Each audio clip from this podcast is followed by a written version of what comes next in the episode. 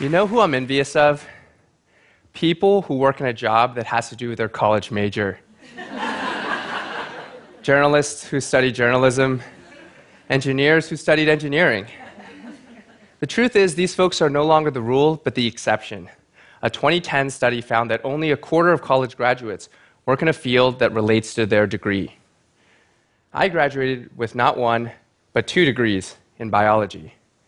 To my parents' dismay, I am neither a doctor nor a scientist. Years of studying DNA replication and photosynthesis did little to prepare me for a career in technology. I had to teach myself everything from sales, marketing, strategy, even a little programming on my own. I had never held the title of product manager before I sent my resume into Etsy. I had already been turned down by Google and several other firms and was getting frustrated. The company had recently gone public, so as part of my job application, I read the IPO filings from cover to cover and built a website from scratch, which included my analysis of the business and four ideas for new features. It turned out the team was actively working on two of those ideas and had seriously considered a third. I got the job. We all know people who were ignored or overlooked at first, but went on to prove their critics wrong.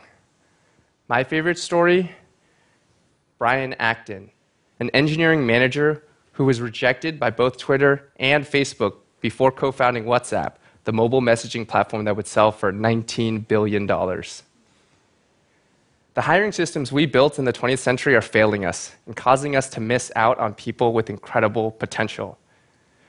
The advances in robotics and machine learning are transforming the way we work, automating routine tasks in many occupations while augmenting and amplifying human labor in others. At this rate, we should all be expecting to do jobs we've never done before for the rest of our careers. So, what are the tools and strategies we need to identify tomorrow's high performers? In search for answers, I've consulted with leaders across many sectors read dozens of reports and research papers, and conducted some of my own talent experiments.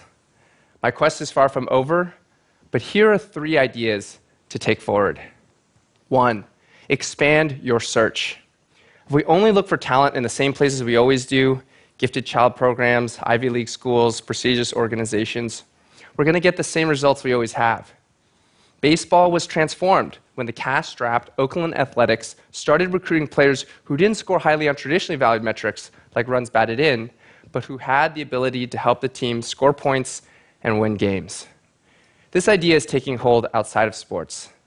The head of design and research at Pinterest told me that they've built one of the most diverse and high performing teams in Silicon Valley because they believe that no one type of person holds a monopoly on talent. They've worked hard to look beyond major tech hubs and focus on designers' portfolios, not their pedigrees. Two, hire for performance. Inspired by my own job experience, I co founded a hiring platform called Headlight, which gives candidates an opportunity to shine. Just as teams have tryouts and plays have auditions, candidates should be asked to demonstrate their skills before they're hired. Our clients are benefiting from 85 years of employment research, which shows that work samples are one of the best predictors of success on the job. If you're hiring a data analyst, give them a spreadsheet of historical data and ask them for their key insights. If you're hiring a marketing manager, have them plan a launch campaign for a new product. And if you're a candidate, don't wait for an employer to ask. Seek out ways to showcase your unique skills and abilities outside of just a standard resume and cover letter. Three, get the bigger picture. I've heard about recruiters who are quick to label a candidate a job hopper based on a single short stint on their resume. Read about professors who are more likely to ignore identical messages from students because their name was black or Asian instead of white. I was almost put on a special needs track as a child. A month into kindergarten, my teacher wrote a page long memo noting that I was impulsive, had a short attention span, and despite my wonderful curiosity, I was exhausting to work with. the principal asked my parents into a meeting, asked my mother if there had been complications at birth, and suggested I meet with a school psychologist. My father saw what was happening and quickly explained our family situation. As recent immigrants, we lived in the attic of a home that cared for adults with mental disabilities. My parents worked nights to make ends meet, and I had little opportunity to spend time with kids my own age. Is it really a surprise that an understimulated five year old boy might be a little excited in a kindergarten classroom after an entire summer by himself? Until we get a holistic view of someone, our judgment of them will always be flawed. Let's stop equating experience with ability, credentials with competence. Let's stop settling for the safe, familiar choice and leave the door open for someone who could be amazing.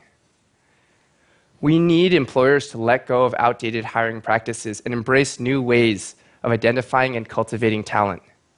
And candidates can help by learning to tell their story in powerful and compelling ways.